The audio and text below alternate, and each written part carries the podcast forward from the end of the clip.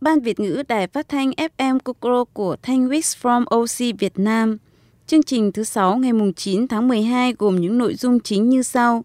Trong phần tin Việt Nam gồm có thay đổi về tiền lương trợ cấp trong năm 2023, lương thưởng Tết cho người lao động phải báo cáo trước ngày 25 tháng 12.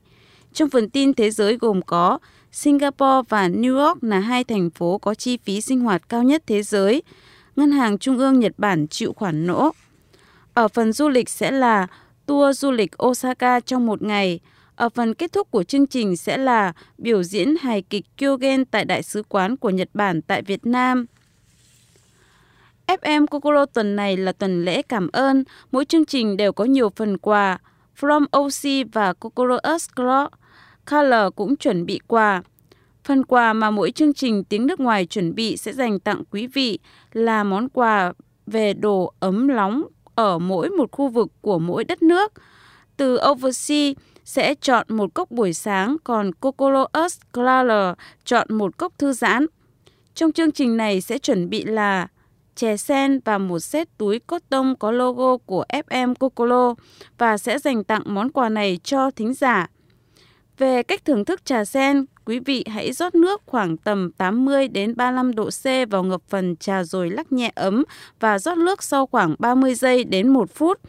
Lên uống vào buổi sáng sau bữa ăn khoảng tầm 30 phút.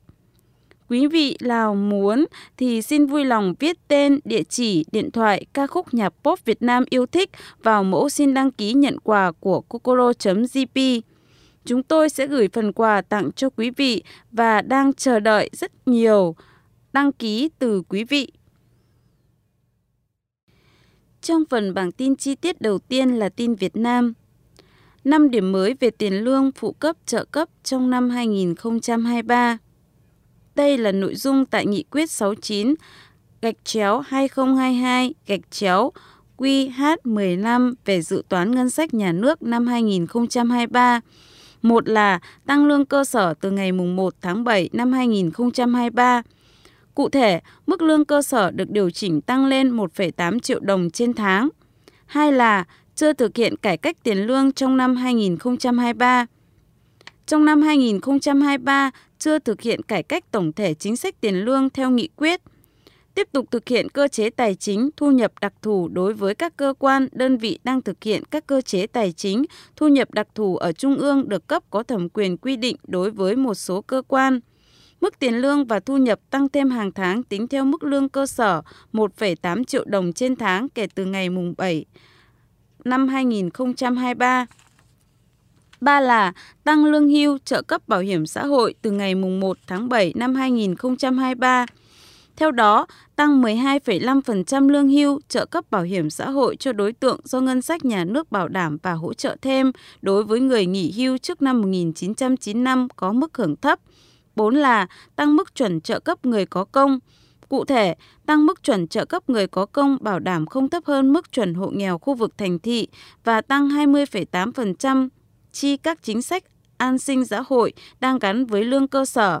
Năm là tăng phụ cấp ưu đãi nghề đối với cán bộ y tế dự phòng và y tế cơ sở. Tiếp theo sẽ là thông tin lương thưởng Tết cho người lao động phải báo cáo trước ngày 25 tháng 12. Bộ Lao động Thương binh và Xã hội có văn bản yêu cầu lãnh đạo Sở Lao động Thương binh và Xã hội các tỉnh phải báo cáo tình hình tiền lương và thưởng Tết các doanh nghiệp đối với người lao động về Bộ trước ngày 25 tháng 12. Theo đó, Bộ Lao động Thương binh và Xã hội giao lãnh đạo các sở lao động thương binh xã hội chủ động phối hợp với các ban quản lý khu công nghiệp, khu chế xuất, khu kinh tế, liên đoàn lao động cấp tỉnh và các đơn vị liên quan các sở lao động thương binh xã hội có trách nhiệm hướng dẫn hỗ trợ doanh nghiệp người sử dụng lao động trên địa bàn giả soát thực hiện đúng chế độ chính sách đối với người lao động Bên cạnh đó, các địa phương phải tăng cường thực hiện các biện pháp hỗ trợ thúc đẩy xây dựng quan hệ lao động hài hòa. Trường hợp có tranh chấp lao động, đình công phát sinh, các địa phương cần nhanh chóng nắm bắt tình hình, hỗ trợ các bên tiến hành đối thoại, thương lượng để giải quyết bất đồng. Trong phần tin thế giới sẽ là theo khảo sát, chi phí sinh hoạt ở các thành phố lớn nhất thế giới đều tăng do ảnh hưởng của xung đột Ukraine và đại dịch làm gián đoạn chuỗi cung, đặc biệt là với lương thực và năng lượng. Singapore và New York là hai thành phố có chi phí sinh hoạt cao nhất. hai thành phố của Nga và St. Petersburg đã tăng bậc nhiều nhất lên tới 88 bậc và 70 bậc do các lệnh trừng phạt đã đẩy giá cao hẳn. Khảo sát của EU được thực hiện trong tháng 8 và tháng 9 cho thấy giá cả ở 172 thành phố lớn trên thế giới tăng trung bình 8,1%. Khảo sát cũng cho thấy tác động của đô la Mỹ đến danh sách xếp hạng những thành phố đắt đỏ nhất. Đô la Mỹ tăng mạnh trong năm 2002 do Cục Lưu trữ Liên bang Mỹ nâng lãi suất để kiểm soát lạm phát. Tiếp theo sẽ là thông tin Ngân hàng Trung ương Nhật Bản có thể sẽ phải chịu khoản lỗ khi nắm trái phiếu. Ước tính trên được ông Masayoshi Amamiya đưa ra tại phiên họp Quốc hội Nhật Bản khi ông nêu bật khó khăn mà Ngân hàng Trung ương sẽ phải đối mặt nếu quyết định thoát khỏi chính sách lấy lòng tiền tệ táo bạo kéo dài nhiều năm qua, vốn giúp nước này mở rộng nguồn tài chính. Một khoản lỗ được xác định có nghĩa là giá trị thị trường của trái phiếu chính phủ do Ngân hàng Trung ương nắm giữ thấp hơn giá trị sổ sách của chúng – lãi suất tăng 5% đồng nghĩa với khoản lỗ này sẽ lên tới 108.100 tỷ yên.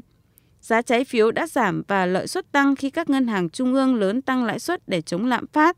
Tuy nhiên, ngân hàng trung ương đã không bị lay chuyển bởi xu thế đó và vẫn giữ lập trường lãi suất siêu thấp, thậm chí chưa báo hiệu về sự thay đổi ngay trước mắt. Bất chấp những khoản lỗ lớn được ước tính, Ngân hàng Trung ương đã đưa ra quan điểm nắm giữ trái phiếu chính phủ cho đến khi đáo hạn. Phát biểu trong cuộc họp của Ủy ban Ngân sách tại Hạ viện, ông nói, ông nói đã đóng góp một vai trò quan trọng trong việc hoạch định chính sách tiền tệ và được coi là một trong những ứng cử viên khả thi để kế nhiệm thống đốc ngân hàng trung ương Haruhiko Kuroda, người sẽ kết thúc nhiệm kỳ vào tháng 4 năm 2023. Đầu tuần này, Ngân hàng Trung ương cho biết họ đã ghi nhận khoản lỗ đã qua thẩm định trong tháng 6 tính đến tháng 9 năm 2022 là 874,9 tỷ yên đối với việc nắm giữ trái phiếu, đánh dấu lần thua lỗ đầu tiên từ việc nắm giữ trái phiếu dưới thời ông Kuroda. Trong phần du lịch sẽ là một tour du lịch một ngày ở Osaka. Thành phố Osaka sầm uất và năng động là điểm đến du lịch được yêu thích hàng đầu ở Nhật Bản với nhiều địa danh nổi tiếng như thành Osaka, thủy cung Kaiyukan, công viên giải trí, được mệnh danh là căn bếp của Nhật Bản.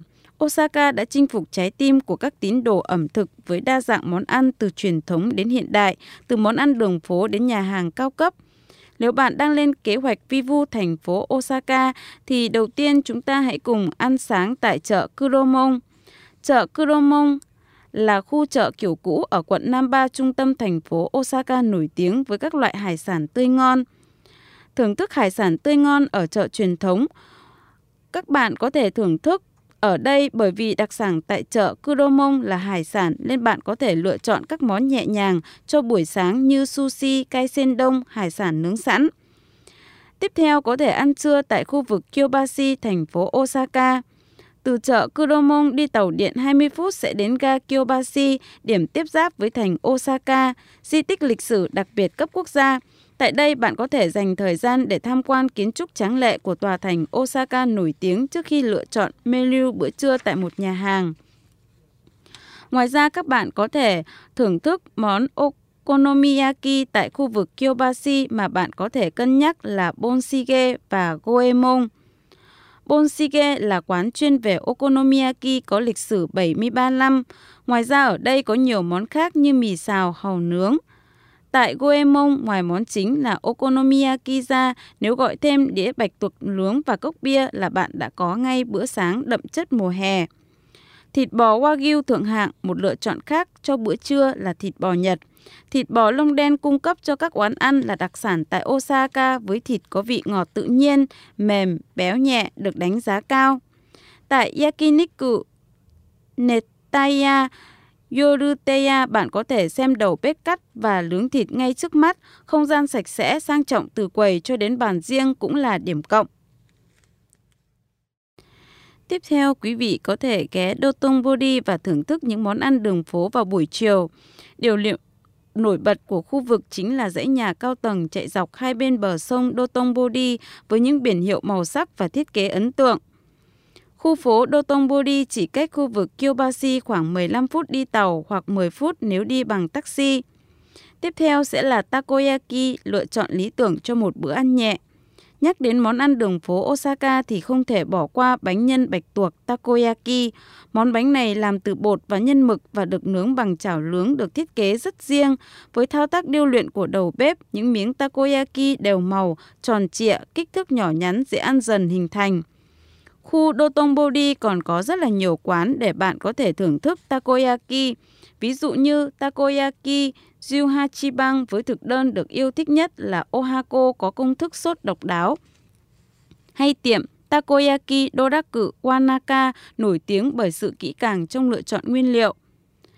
Tiếp theo, quý vị có thể ăn tối ở Shinsekai và Shinsaibashi nằm phía nam của Osaka và chỉ cách Dotonbori khoảng 15 phút đi tàu là bạn có thể đặt chân đến Shinsekai, cũng là tụ điểm ăn uống giải trí nhộn nhịp giống Dotonbori. Song Shinsekai lại mang một phong cách khác, đầy hoài niệm về quá khứ. Điểm nổi bật nhất ở Shinsekai có lẽ là con phố mua sắm có tên Nanyodori Sotengai, còn được gọi là Zanzan Yokocho kéo dài và tòa tháp Tsutenkaku. Ở đây bạn có thể cảm nhận vẻ đẹp hoài cổ qua những món ăn truyền thống ngon mà lại rất rẻ. Kushikatsu, món ăn không thể bỏ qua khi tới Osaka. Shinsekai nổi tiếng với kushikatsu là các loại rau, thịt xiên tẩm bột và chiên giòn. Ngoài ra, các bạn còn có thể thưởng thức cá lóc Nhật Bản, món ăn yêu cầu kỹ thuật chế biến cực cao của người đầu bếp. Món ăn cũng rất nổi tiếng ở Shinsekai đó là fugu, cá nóc Nhật Bản.